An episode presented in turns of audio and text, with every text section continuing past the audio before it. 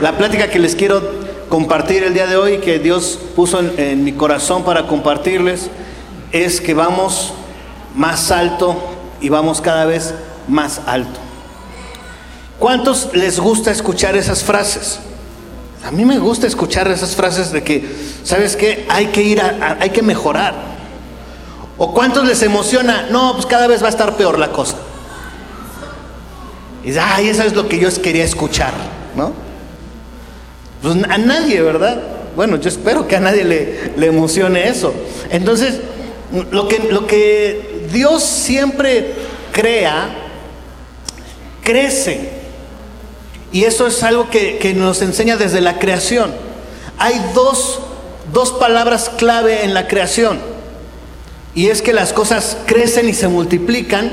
Y eso es lo que Jesús siempre nos enseña a través de su palabra. Y lo que Dios hace desde el Génesis es crear. ¿Cuál fue el primer mandato que le da el hombre, al ser humano? Crecer, multiplicarse. Y la otra cosa es el, orden, porque el crecimiento tiene un orden.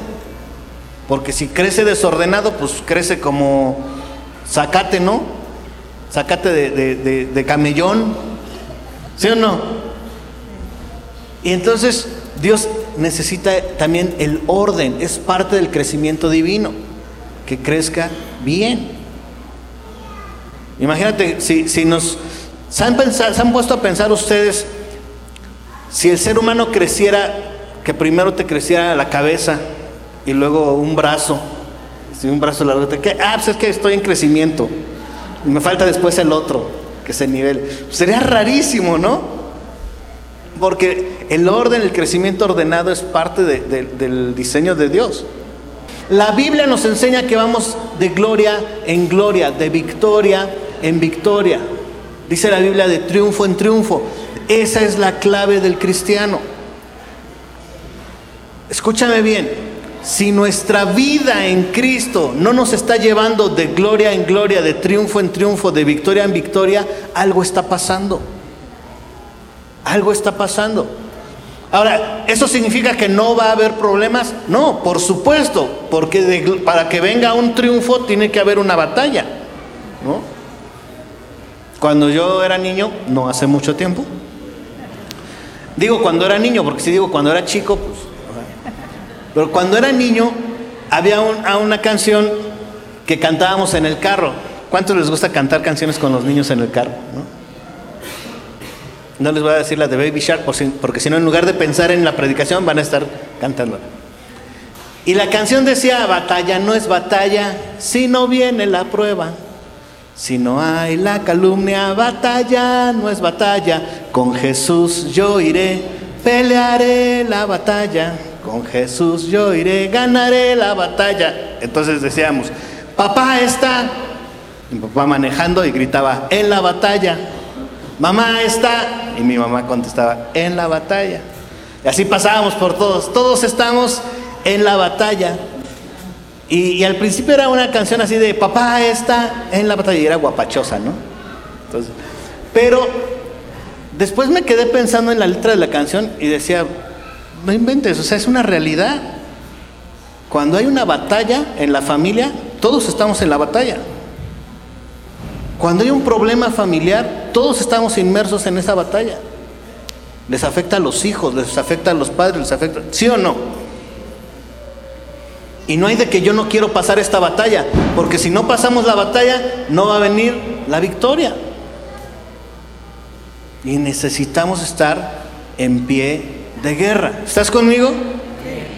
Entonces, mira, para que venga el crecimiento, necesitamos ir de gloria en gloria. Dios quiere llevarnos de gloria en gloria, de poder en poder. Vamos al Salmo 84. Y dice, bienaventurado el hombre que tiene en ti sus fuerzas, en cuyo corazón están tus caminos. Qué bonita bienaventuranza. ¿Cuántos tienen los caminos del Señor en sus corazones? Yo creo que todos queremos que esos caminos de Dios estén aquí. Pero mira lo que dice, atravesando el valle de lágrimas, lo cambian en fuente. A ver, espérame, me estás diciendo bendición de Dios y me estás hablando de lágrimas, como que no concuerda, ¿verdad?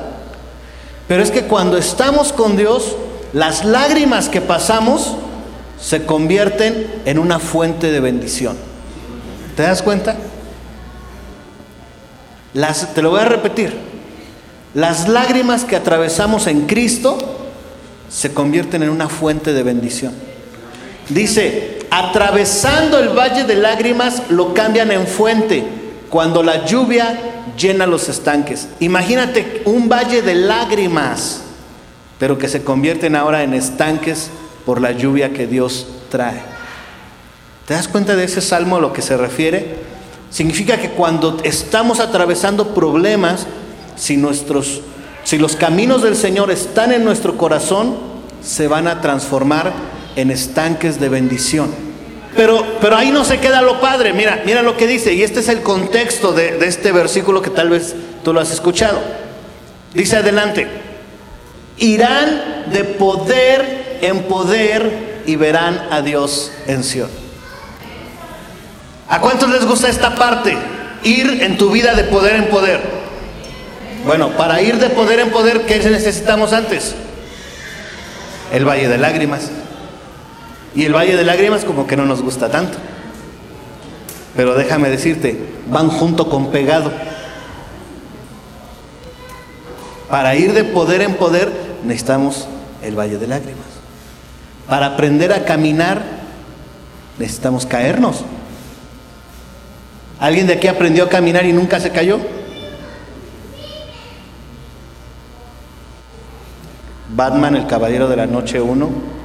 Ah, no. ¿Para qué nos caemos? Para aprender a levantarnos.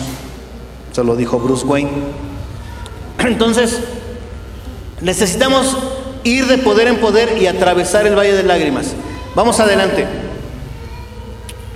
En 2 de Corintios 3:18 dice, "Por tanto nosotros todos mirando a cara descubierta como en un espejo, la gloria del Señor, somos transformados de gloria en gloria en la misma imagen como por el Espíritu Santo. Todo lo que vivimos es para transformarnos a la imagen del Señor Jesucristo. ¿Por el poder de quién? Del Espíritu Santo. Y vamos de gloria en gloria. Ahora quiero, quiero hablarte de una historia que, que la mayoría la conocemos. Si no, puedes ver la película de José el Príncipe de los Sueños, porque es de José el Soñador. ¿Todos conocemos la historia de José el Soñador? Cuando José empezó a sufrir en su familia el desprecio, imagínate eh, qué mala onda eran los, los hermanos de José. Yo siempre lo he dicho, a veces nosotros nos quejamos de la familia que nos tocó, pero creo que a nadie de nosotros lo han vendido. ¿O a alguien lo vendieron sus hermanos? Pues ¿cuánto me das por el gordito? Por kilo, ¿no? Yo creo que a nadie lo, han vendido. A nadie le, le han hecho una vida. Mira, yo sé que a lo mejor tú has sufrido mucho en tu infancia y viviste cosas terribles, o las estés viviendo tal vez, pero yo creo que a nadie de nosotros nos ha pasado algo de que en la familia finjan tu muerte y llenen tu ropa de sangre y vayan y, ay, mira, se murió. Y mientras te vendieron como esclavo. ¿Te das cuenta de que José verdaderamente la sufrió? Apa familia, ¿verdad? Qué bonita familia, diría el Pompín. Entonces, cuando José está viviendo todas esas historias, dice que José era un adolescente. Lo llevan preso, no sabe el idioma, va esclavo, lo venden como esclavo, llega a servir en, Egipto. Y, lo que está viviendo José es, es tremendo. ¿Tú crees que José estaba pensando, Dios me está llevando de gloria en gloria y de poder en poder? Pero, pero José sabía que eso era parte de un proceso que necesitaba pasar. Y cuando avanza la historia, José se encuentra eh, ya en una posición de autoridad en casa de Potifar. Y ahora resulta que la esposa de Potifar pues quiere con él y le, le pone ahí este, trabas y él no quiere y lo mandan a la cárcel. Injusticias. ¿Cuántos hemos pasado injusticias en nuestra vida? Ah, nada más tan poquitos. ¿Cuántos? Había, cuando estábamos en la escuela, había las consejerías con los alumnos, las alumnas, y me decían, es que no es justo. Y yo les decía, acostúmbrate, la vida no es justa. Justo solo Dios. La vida no es justa. En esta tierra es muy difícil que encontremos justicia porque el ser humano se ha alejado de Dios. La justicia la encontramos solamente en Dios. Y vivimos injusticias. Y la injusticia no duele tanto como cuando viene de, la misma familia, ¿sí o no? Cuando viene de, de la persona que le decías amigo. Eso lo dice la Biblia. Y Jesús lo vivió. Su amigo le dio el beso para traicionarlo. Duele más cuando es de alguien cercano que cuando es alguien de afuera, ¿sí o no? Todos lo vivimos. José lo vivió y ahí está, ahí está en la cárcel y está sufriendo y llega el, panadero y, el, el copero del rey y les dice José cuando les interpreta sus sueños, ¿sabes qué? Pues a ti te va a ir muy bien, el rey Faraón te va a volver a poner en tu posición y todo eso se va a arreglar. Dice, y cuando suceda, acuérdate de mí, pues échame la mano, yo te estoy diciendo que te va a ir bien. Y el otro le dice, oye, y yo, el panadero, y yo, y este, pues lo bueno es que tenemos salud, ¿verdad? Porque al otro pues le iban a dar cuello, ¿no?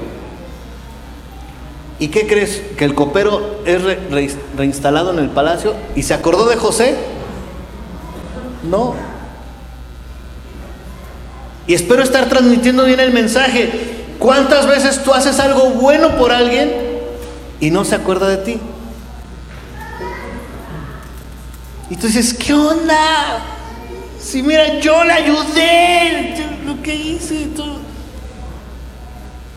No es justo. Bueno, José lo vivió. Y cuando pasan los años y, se acuerda por fin el cuate este, ¿verdad? Ah, yo me acuerdo que había un muchachillo ahí que interpretaba los sueños.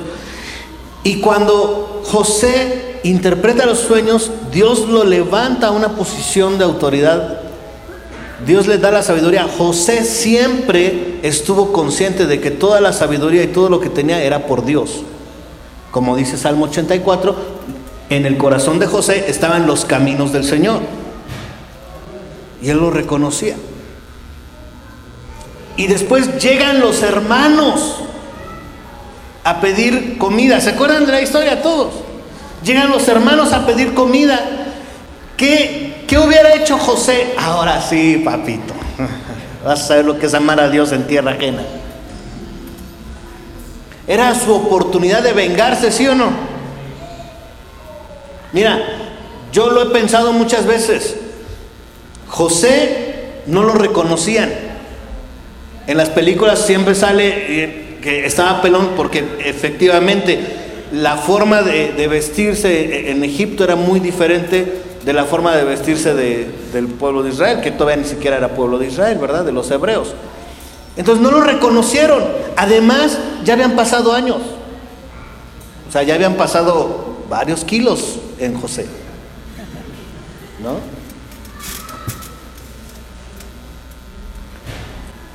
Entonces, José, siendo el, segundo del faraón, ¿qué le costaba decir? ¿Y esos quiénes son? No los conozco, mátenlos. ¿Qué le costaba decir eso? ¿Lo podía hacer, sí o no? No, no los conozco, creo que son, porque de hecho les dijo, ¿y qué tal si son espías? Y hubiera dicho, ah, ahorita van a ver. ¿Te acuerdas lo que me hiciste? Cuando tenía tantos años, ¿A poco no a veces nos dan ganas de hacer eso? Ay, no pongan cara de santitos. Dios conoce sus corazones. ¿A poco no dan ganas a veces de hacer eso? Pero José dice que, de hecho, está toda la historia, no, no me voy a centrar tanto en la historia, ahí la puedes ver en la película o la lees en la Biblia. Pero José dice que cuando los vio y cuando mandó traer a su hermano menor, porque era el, que sí era hermano de, su mamá, los otros eran con otras, con otras este, mujeres que había tenido su papá más hijos, y lo ve y dice que lo mandó a todos que se salieran. Y se quedó y empezó a llorar él solo. Yo me he preguntado, ¿de qué eran esas lágrimas que lloró José? No me quiero tardar tanto en la historia, pero imagínate eso. José sabe que sus hermanos eran crueles. Lo vendieron. Y dice, ¿qué le habrá pasado a mi otro hermano? A lo mejor también lo vendieron y lo mataron. Entonces hace toda, todo, todo el, el plan para que vayan y lo traigan al hermano para ver si está bien. Y cuando lo ve y cuando lo reconoce, cuando ve al papá, todo eso, él dice que se encierra y llora. ¿De qué habrán sido esas lágrimas? ¿Sabes de, qué creo yo que fueron esas lágrimas? Unas lágrimas de estar rompiéndose él mismo para poder perdonar toda la ofensa, para perdonar todo el pasado, para limpiar su corazón y como dice el Salmo 84, para que ese valle de lágrimas se pudiera convertir en una fuente de agua viva. Y, después de que llora y, saca todo, les dice, ¿saben qué? Yo soy José, soy su hermano. Y vemos ahí algo maravilloso porque dice, Dios hizo que todas estas cosas sucedieran para poder protegerlos, porque había un plan mayor. Y se reconcilia con ellos y los trae a Egipto y empieza a vivir lo que no había tenido. Dios transforma el valle de lágrimas en una fuente. Y entonces vamos, vamos adelante en la, en la presentación, por favor. Dice, José tenía 30 años cuando empezó a servir al faraón, ya después de todas las penurias que pasó, estaba treintón. El rey de Egipto se fue de la presencia del faraón y viajó por toda la tierra de Egipto. Seguimos. Durante los siete años de abundancia la tierra produjo bastante. Él juntó todo el alimento de los siete años en que hubo abundancia en la tierra de Egipto, lo almacenó en las ciudades. En cada ciudad almacenó el alimento de los campos que la rodeaban. Entonces José almacenó mucho trigo, tanto como la arena del mar. Había tanto que dejó de medirlo porque no se podía medir. Antes de los años de escasez, José tuvo dos hijos con Asenat, la hija de Potifera, el sacerdote de la ciudad de On. Y José llamó a su primer hijo Manasés porque dijo, Dios me hizo olvidar todos mis sufrimientos y a la familia de mi papá. Y a su segundo hijo lo llamó Efraín, pues dijo, Dios me ha dado hijos en la tierra en que he sufrido. Y los siete años de abundancia en la tierra de Egipto terminaron. Y los siete años de escasez comenzaron a llegar tal como José lo había dicho. En todos los países había escasez, pero en toda la tierra de Egipto había pan. Cuando la comida empezó a escasear en toda la tierra de Egipto, la gente comenzó a implorar pan al faraón y el faraón les dijo, vayan a ver a José y hagan lo que él les diga. Cuando la escasez se esparció por todo el país, José abrió sus bodegas y comenzó a venderles trigo a los egipcios. La escasez era muy grande en todo Egipto. Mira, Manasés, no, pero ahí, Manasés, el nombre que le da el primer hijo, viene de la palabra olvidar. y le puso Manasés, que significa olvidar, y dijo, porque Dios me hizo olvidar todo el sufrimiento de mi pasado y hasta a mi familia. ¿Por qué olvidó a su familia? No es un olvido así de gacho ni todo, no, porque su familia lo había herido. Y lo que hizo José fue decir, yo no voy a traer cargando este rencor, yo voy a olvidar. ¿Por qué voy a olvidar? Por el segundo hijo. El nombre del segundo es Efraín, que significa doblemente fructífero. ¿Te das cuenta? Si José no hubiera perdonado y si José no hubiera pasado por el valle de lágrimas, no hubiera tenido el corazón y no hubiera tenido la capacidad para poder enfrentar toda la bendición que Dios iba a traer sobre él. Imagínate un líder gobernante de una ciudad con un corazón herido y con un corazón lastimado. ¿Sabes qué hace una persona que ha sido lastimada? Lastima. Una persona herida hiere. Una persona que no ha sanado está contagiando hacia los demás. Cuando tú y yo tenemos un corazón herido y lastimado, siempre ese es el tema de conversación de siempre. ¿Conoces a alguien así? Que solo tiene un tema de conversación. No importa de qué le hables, todo termina siendo esas heridas en su corazón que no ha superado, ¿sí o no? Y si no conoces a alguien, ten cuidado, a lo mejor eres tú.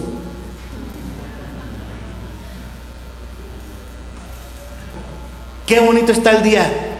No, es que yo me acuerdo que un día así mi papá me regañó y me dijo y no sé qué. Oye, hace mucho frío. Sí, así hacía de frío. Yo me sentía frío cuando mi papá, no sé qué. Todo. o sea, todos los temas es, es lo mismo, ¿sí o no? Porque está ahí el corazón. Imagínate llegar con José. Oye José, ¿cómo, cómo amaneciste? No, sí, es que me, me vendieron y mi, mi, túnica y me destruyeron y no sé qué. ¿Te puedes imaginar a José diciendo todo eso? En la cárcel. Oye José, Fíjate que tuve un sueño, sueños, ¿qué sueños, sueños? Yo no puedo dormir, imagínate, en, ahí en el pozo, tirado, me vendieron, no sé qué. O sea, no podía escuchar la voz de Dios si se la pasaba lamentándose, ¿sí o no? Entonces, a veces estamos heridos y si nos pasamos, como dice, lamiéndonos las heridas, pues nada más ahí nos pasamos, ¿eh? sacas el violín. Es que me acuerdo cuando no tenía nada que comer. Y me acuerdo cuando mi mamá me regañó. Y mi papá. Y es que mis hermanos. Y es que el vecino. Y es que el tío. Y el abuelito. Y sacamos todas las historias. Y el mensaje que tengo para ti de parte de Dios el día de hoy es. Necesitamos atravesar el valle de lágrimas. Nadie. Les voy a dar otra oportunidad, voy a regresar el cassette, ¿ok?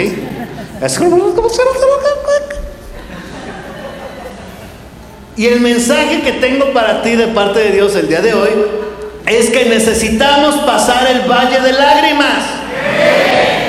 Porque si no, no va a llegar la fuente de bendición. José tenía que sanar su corazón si no, no podía estar a cargo de la obra que Dios le encargó para hacer, ¿sabes qué? No solamente para todo Egipto, todo un país, sino para los países de alrededor. ¿Con qué corazón José iba a compartir el trigo que Dios le había permitido almacenar si su corazón estaba lastimado? ¿Sí te das cuenta? No lo iba a hacer. Saber qué, qué y a, cambio qué, por qué, a ti por qué, no, no. Pero cuando José tuvo un corazón que sanó y Dios llevó a su familia delante de José, y José fue difícil, yo no te estoy diciendo que sea fácil, por algo es valle de lágrimas, no es fácil, pero solo lo vamos a pasar cuando podamos ver hacia adelante. y declarar que Dios nos lleva de poder en poder, de gloria en gloria. Sí puedo. Cuando tú piensas, es que no puedo perdonar esto, es que no puedo sanar esta, esta cosa en mi vida, es que no Déjame decirte, sí puedes, porque todo lo puedes en Cristo que te fortalece. Porque no vas a ser tú, vas a, a ser Dios a través de ti. Porque vamos a ver a las personas con la gracia y con la misericordia y con los ojos que Dios nos vio a nosotros mismos, ¿sí o no?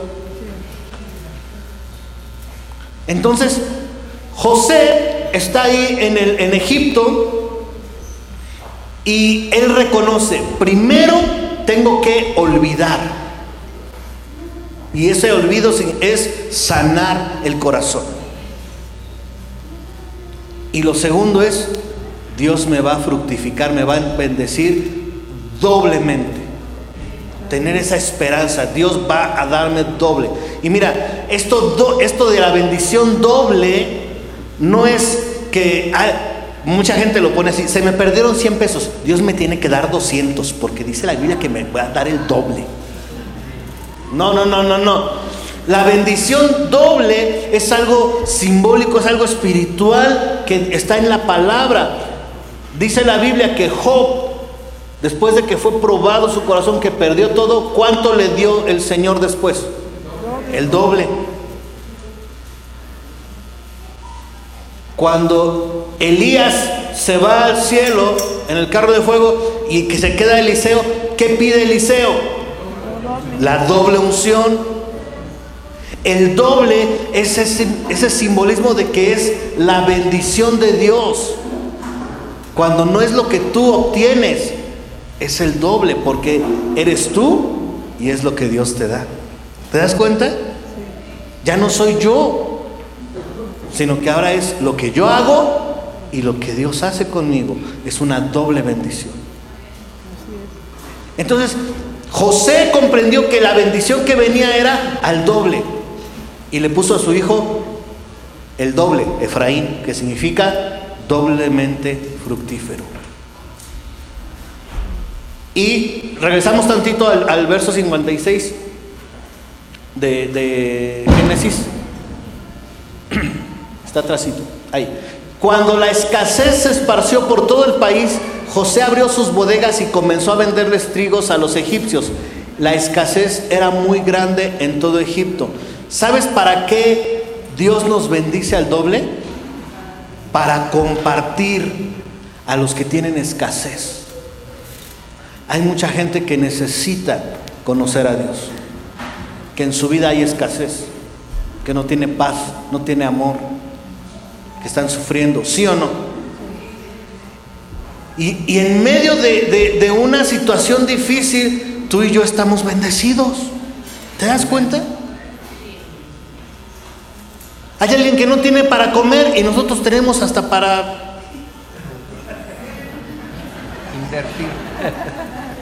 el que se ríe se lleva, ¿eh?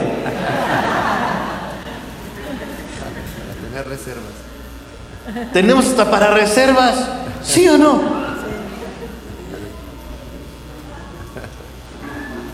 ¿Cuántos han recibido noticias negativas? Noticias difíciles, pero te mantienes en paz. ¿A cuántos les ha pasado? Que llega una noticia difícil y y no te digo que estás como loco y que no pasa nada, no. Pero dentro de todo estás fortalecido por la presencia de Dios. Bueno, hay gente que no, no tiene eso. Porque hay escasez en su vida. Yo les he compartido mucho. Yo, les digo a mis hijos, les, enseño. Cuando vas manejando y se te atraviesa alguien, te toca el claxon, Dios te bendiga. Amén. Y a veces tú te enojas. Y en lugar de enojarte, te voy a dar esta recomendación. En lugar de enojarte, tienes que pensar y decir, esa persona tiene escasez en su corazón. Pobrecito, pobrecita. No sabe controlar sus emociones, no sabe controlar, o sea, no está pensando. Está manejando de una forma que no piensa que un accidente es lo que, lo que va a provocar para su familia. Hay escasez en su vida y tú sabes por qué vas manejando bien y por qué puedes darle el paso y no enojarte y estar tranquilo, porque tú tienes la doble bendición. Amén. Digo que en una ocasión estaba ahí, había llevado a mis hijos a la escuela, entonces quiero, quiero pasar, tú sabes, Querétaro, el uno a uno, ¿verdad? Bien civilizada la cosa. Y no me deja pasar un carro, ¿no? Me espero, me voy atrás y empieza a molestarme, ¿no? Entonces cuando llegamos al, semáforo y, y estamos a la par, me empieza a decir de cosas y baja la ventanilla y me empieza a decir de cosas, ¿no? Entonces, cuando volteo, estoy viendo que está el Señor gritándome de cosas. Creo que me conocía porque me decía algo de que de mi mamá o no sé. Pero cuando estaba diciendo, a un lado iba la esposa. Y la esposa también así toda enojada, con cara. Casi le digo, pues estás enojado porque tú la escogiste, ¿verdad? Pero cuando volteo atrás, en el asiento trasero, traían a su hijo con uniforme, lo que lo llevaban a la escuela. Entonces me dio, me dio compasión. Entonces le bajo la ventanilla y le digo, piensa en el ejemplo que le estás dando a tu hijo. Y cuando yo le estoy diciendo eso, Imagínatelo en cámara lenta. Piensa en el ejemplo. ¿No? entonces, el niño atrás, y tú, hijo de no sé qué. El niño baja la ventanilla y me empieza a decir de cosas. Ahora subí la ventanilla y dije, no, ya, ya le dio el ejemplo. Está pensando en el ejemplo del niño. Pobre niño, imagínatelo a ese niño ahora de grande. ¿Hay escasez en el, en el país? hay escasez. Cuando recibes una noticia, un diagnóstico, te dan el diagnóstico. Duele, es fuerte, es difícil. Pero si estamos en Cristo, si tenemos la abundancia del Señor, dice, Señor, vamos a pasar esto juntos. Porque dice la palabra, aunque pase por el valle de sombra de muerte, no temeré. ¿Por qué no voy a temer? Porque estoy loco. No temeré porque pues, voy a hacer que todo está bien, shalala, únete a los optimistas. No temeré porque pues me puse calzones rojos en enero y no voy a temer. No, ¿qué dice? No temeré, ¿por qué? porque tú estarás conmigo. Esa es la doble bendición. El diagnóstico ahí está, pero tengo la seguridad de que vamos a pasar esto juntos, Señor. Y tú tienes el poder de hacer una obra de sanidad y si no, pues allá nos vemos. Pero lo vamos a pasar juntos. Déjame decirte, hay personas que reciben el papel del diagnóstico y tienen escasez. Y están solos, pasando un diagnóstico solos.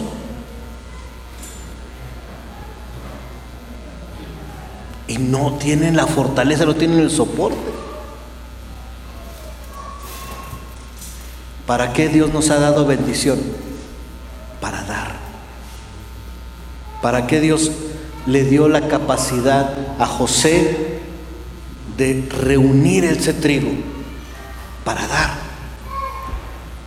Vámonos atrás todavía en el 54, por favor, Erika. Los siete años de escasez comenzaron a llegar tal como José lo había dicho. Y en todos los países había escasez, pero en la tierra de Egipto había pan. ¿Sabes qué? En todo alrededor, en todos los países puede haber escasez. En todas las familias, en los amigos, en el trabajo, pero tú y yo, si estamos en Cristo, siempre va a haber pan. Amén. Porque nuestra oración, Señor, danos el pan de cada día. Y no se refiere al pan físico, porque ¿qué dijo Jesús? No solo de pan vive el hombre, sino de toda palabra que sale de la boca de Dios. Nunca va a haber escasez de pan. Dice en Salmos, joven fui y he envejecido y no he visto ningún justo desamparado ni su descendencia que mendigue el pan. Porque Dios nos promete que siempre va a haber bendición. 55. Cuando la comida empezó a escasear en toda la tierra de Egipto, la gente comenzó a implorar pan al faraón. ¿Y el faraón qué les dijo? Pues vayan a ver a José y hagan lo que él les diga. La gente tiene hambre y van a decir, Señor, ayúdame. Y Dios va a decir, ve con los que tienen pan. ¿Y sabes con quién los va a mandar? Señala el que está a tu lado. ¿Sabes con quién los va a mandar? Señala el de al lado. Ahora curve el dedo y ahora ve. Conmigo. Cuando hay alguien con necesidad, ¿a quién lo va a mandar el Señor? Por eso llega la comadre. Ay, comadre, ¿qué crees? Que mira, que no sé qué. ¿Para qué te llegó esa persona? Para que le des pan. Porque tú tienes abundancia. ¿Sí me estoy explicando? De repente te enteras de un chisme. Si te enteras de un chisme es para que hagas algo, no para que lo vayas con el chisme a otro lado, ¿eh? Pues sabes que necesitas pan, necesitas alimento, porque tienes escasez, pero yo te voy a llevar al lugar donde hay pan. ¿Estás conmigo en eso? ¿Cuántos somos doblemente bendecidos? ¿Para qué nos está bendiciendo Dios? Para bendecir. Entonces, recapitulando y acomodando los pensamientos. Somos bendecidos para bendecir. La gente va a decir, ve con él, él tiene para dar. Pero para poder tener eso, tú y yo necesitamos primero sanar nuestro corazón, olvidar nuestro pasado, dejar atrás las cosas. Necesitamos, como José, pasar por el valle de lágrimas y decir, se acabó. Ya no voy a estar, es que lo que me hicieron, y es que fíjate, y es que no sé qué, ya no. Si no me crees, te voy a dar un verso no está en la Biblia, está en el Rey León. Rafiki, ¿qué le dijo a Simba? Deja tu pasado en el pasado. O José José, ya lo pasado pasado. Es que ¿por qué nos aferramos al pasado? ¿Por qué nos aferramos a... Mira, hay personas que es que mi papá me abandonó, mi mamá me abandonó, es que este novio que, que yo quise tanto me rompió el corazón, es que... Y sacamos, y cada que escuchamos la canción me vuelvo a acordar. Y el tiempo que duró nuestro amor, tú me hiciste feliz. Y en mi adiós te deseo. Estás chillando, ay, sí es cierto. Pero estés donde estés. Ya deja el pasado. Suéltalo. Concéntrate en la doble bendición que Dios te da. José no podía llegar al lugar donde Dios lo llevó si no soltaba el pasado. Y esas fueron las lágrimas que derramó cuando se encerró y necesitó un tiempo que dijo, ¿saben qué? Sálganse todos. Que lo único que hay que hacer es llorar. Y en ese llanto, él con Dios sepultó el pasado. Y dijo, Manasés, ya olvidé, ya olvidé, ya olvidé, ya olvidé. Y Efraín. Y ahora, mira, esto Es en serio, esto es, esto es bien, bien importante. José conocía su corazón. Y José sabía que si él no tomaba esas resoluciones, la había pasado fuerte.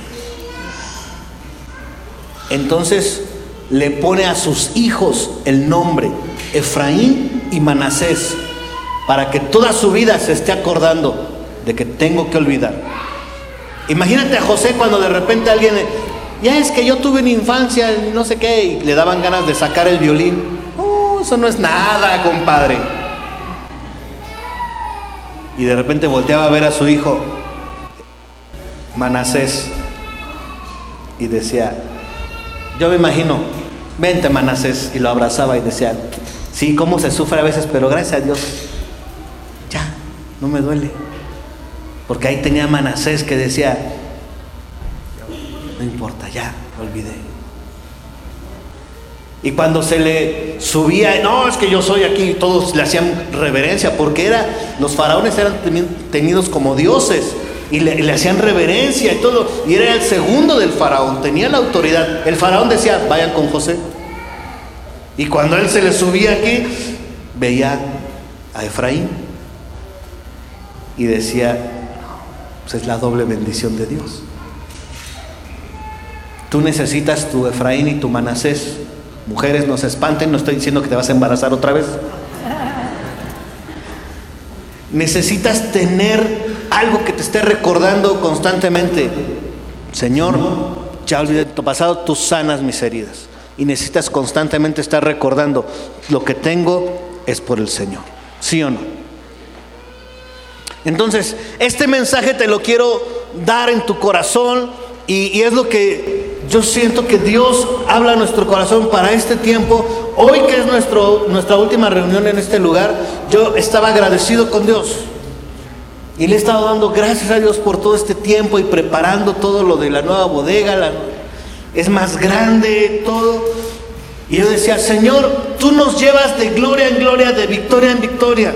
Empezamos en una casa y luego nos fuimos a un hotelito y luego nos venimos ya a una bodega donde ya podíamos tener nuestras cosas, porque en el hotel todos los domingos teníamos que llevar las cosas, quitar las cosas, llevar las cosas. Ahora extrañamos a Carlitos. Carlitos es un miembro de la iglesia que está en Guadalajara, está con visa de turista. Allá le dimos chance un rato. Pero él, él llevaba su camioneta todos los domingos y llevar las cosas, poner las cosas. Y decíamos, ¿cómo queremos un lugar donde ya todo se quede? Y Dios nos lo dio. Pero no tenemos salones. Señor, necesitamos un lugar con salones. Y Dios nos dio ya un lugar con salones. Sí, ¿No te emociona?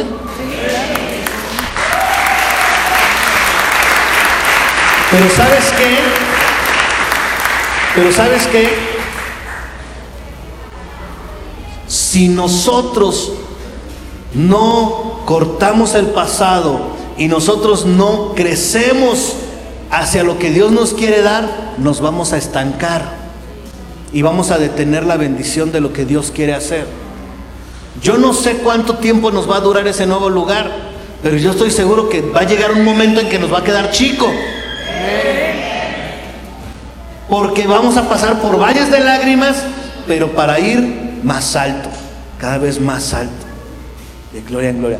¿Y sabes por qué? Porque en el país hay escasez y necesitamos compartir el pan.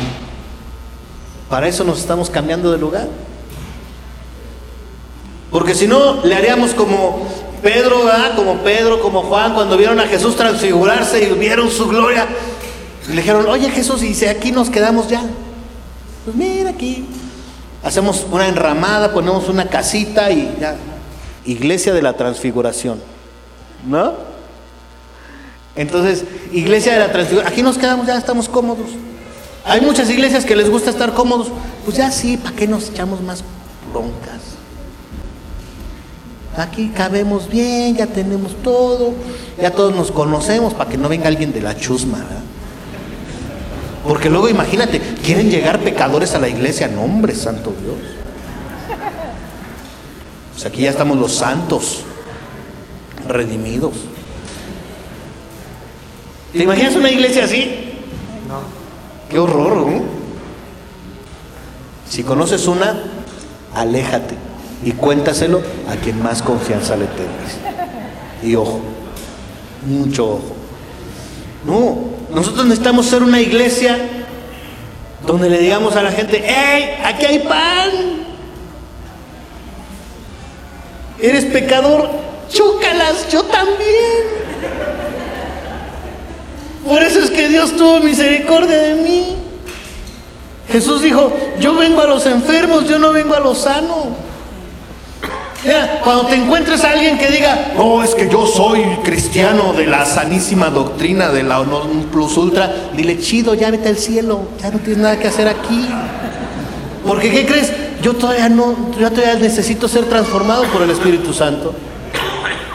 Yo todavía tengo errores en mi vida. Yo todavía tengo muchos valles de lágrimas que atravesar. Tú ya estás perfecto, qué bien, ya. Adelántate, me apartas lugar allá arriba también. Porque hay gente que le gusta estar moviéndote y poniéndote dudas y poniendo tu corazón y, y ser legalista y juzgarte, ¿sí o no? No, yo necesito de Dios. Yo necesito su presencia. Yo necesito cambiar. Yo necesito del Espíritu Santo para ser transformado. Y por eso estoy en este lugar. Porque queremos que, como dice su palabra, que el sello del Espíritu Santo se impregne en nuestra vida, se impacte. Amén. ¿Cuántos están aquí por la misma razón? Entonces ahí vamos, de gloria en gloria, cada vez más alto, porque hay escasez. Porque van a seguir muchos diagnósticos, déjame decirte. Y no soy pesimista, es la realidad. Van a seguir muchos diagnósticos. Porque van a seguir muchos matrimonios rotos, fracturados. Porque van a seguir muchas familias que están siendo abandonadas. Porque hay mucha, muchas injusticias en este mundo. Hay escasez. Y la escasez del país cada vez se va a hacer más grande. Pero para eso Dios está levantando la doble bendición. Amén. Mira, hay mucha gente que dice, ay, el mundo cada vez se pone peor. Lo bueno es que yo ya me voy. ¿Sí los has escuchado esos cristianos? Que te dicen, el mundo cada vez es peor. Ya, Diosito, ya ven pronto porque ya. Que se quede ahí la chusma, todo lo peor. Los, los cristianos que piensan así no han entendido nada, ¿eh? No han entendido nada. ¿El mundo se va a poner cada vez peor? Sí. ¿Sabes para qué se pone cada vez peor? Para que la luz brille más fuerte. ¿Dónde brilla más la luz? ¿En la penumbra o en la oscuridad? Y Jesús dijo, y las puertas del infierno no prevalecerán contra la iglesia. La iglesia es la que tiene que ir. Y el infierno no va a poder. Porque tenemos la doble bendición. Porque nosotros realmente Dios nos está bendiciendo para bendecir a otros. ¿Cuántos quieren ir de gloria en gloria? De triunfo en triunfo. Amén. Entonces, para terminar, fíjense, para terminar, si tú estás pasando por un valle de lágrimas, levanta la cabeza y dile, Señor, tú lo vas a convertir en una fuente. Si estás pasando por problemas en tu familia, en tu salud, yo no, yo no sé exactamente qué es lo que estés pasando, pero si, si hay un, un, un valle, es porque ese valle nos va a llevar más altos. ¿Han visto esa imagen que dice que piensan que la, comunión con Dios, la vida con Dios es una línea recta? ¡Ay, todo bonito para arriba! No es cierto. Es así. ¿Sabes por qué? Hay cristianos que quieren que su vida cristiana sea tranquila y planita. Ponte un monitor cardíaco y velo en la pantalla. Y si tú quieres que tu vida sea planita, ¿sabes qué significa que la vida sea una línea recta, sin preocupaciones y sin nada? ¿Qué significa? Pero si alguien tiene vida, ¿cómo es la línea?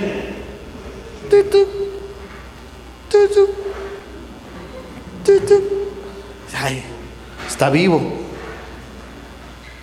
Entonces cuando vienen altibajos en nuestra vida, ¿por qué nos preocupamos? Ay Señor, ya quítamelos. Dice, "Señor, conste. No. Pero los que estamos aquí, estamos vivos. Y estamos vivos para algo. ¿Y cómo va a ser nuestra vida? A veces arriba, a veces abajo. Cuando estemos arriba, escúchame bien con esto, no te distraigas. Cuando estemos arriba, Efraín es la doble bendición de Dios.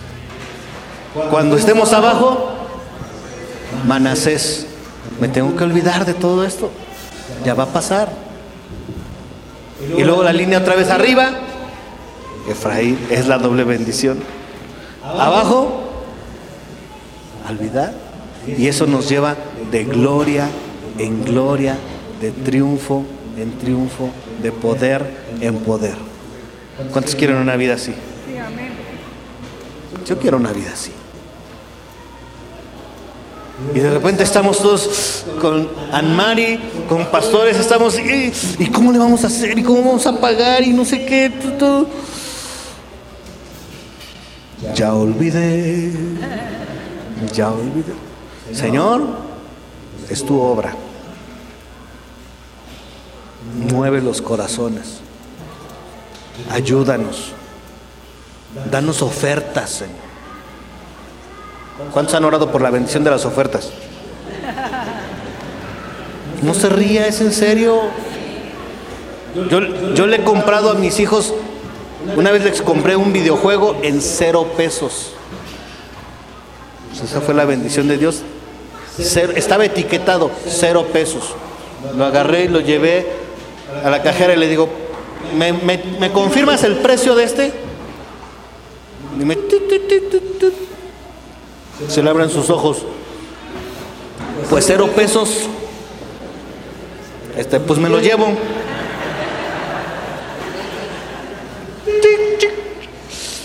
Y a la hora de pagar así me, me volteé y yo. Tengan. O sea, dice, bueno, le marca. Me salió un ticketzote así, en serio, larguísimo. Cero pesos. Costo, cero pesos. Dinero en efectivo, cero pesos. Cambio, cero pesos. Gracias por su compra. Gracias. Cuando el Señor te quiere bendecir, y sabes que estamos viendo la mano de Dios moverse en todo lo que estamos haciendo en la bodega. Muchos de ustedes han estado bendiciendo y viene la doble bendición.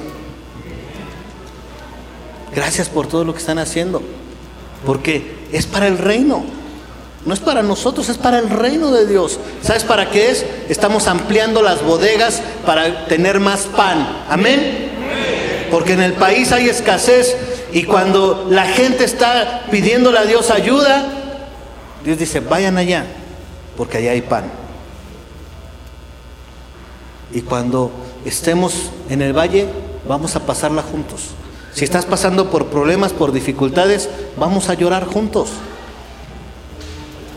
Porque va a venir el día glorioso. Después de la tormenta, va a salir el sol. Y esta es la palabra que Dios quiere que abracemos. En este último día que estamos en esta bodega, Dios nos va a llevar de gloria en gloria. Pero necesitamos saber para qué. Para, ¿Para qué ampliamos las bodegas? Para más pan, para compartir. Entonces el próximo domingo vamos a estar en el nuevo lugar. A las once y media. Si es para Dios ese aplauso es más fuerte. Gracias a Dios.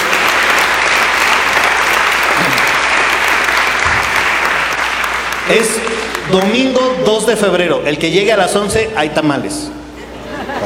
Es en serio, ¿eh? Es en serio. Para que el domingo sea un día donde ya no trabajemos, que el domingo sea un día nada más de darle la gloria a Dios y disfrutar y decirle, Señor, tú estás haciendo más grandes las, las bodegas y los almacenes y todo, porque los vas a llenar de pan. Pero yo te voy a invitar a algo. El domingo invita a alguien que tiene escasez. Llévalo a que coma pan.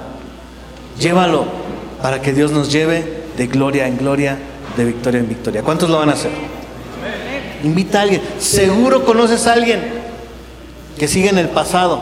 Seguro conoces a alguien que tiene problemas en su familia. Seguro conoces a alguien que todo lo que habla es pu- pura negatividad, puras cosas. Seguro conoces a alguien que tiene hambre, que está en depresión, que está teniendo problemas. Y yo estoy seguro que Dios le va a hablar. Porque si Dios nos está dando un lugar más grande, no es para nosotros. Es para que lleguen más personas a conocerlo a Él. Amén. Vamos a ponernos de pie y vamos a terminar.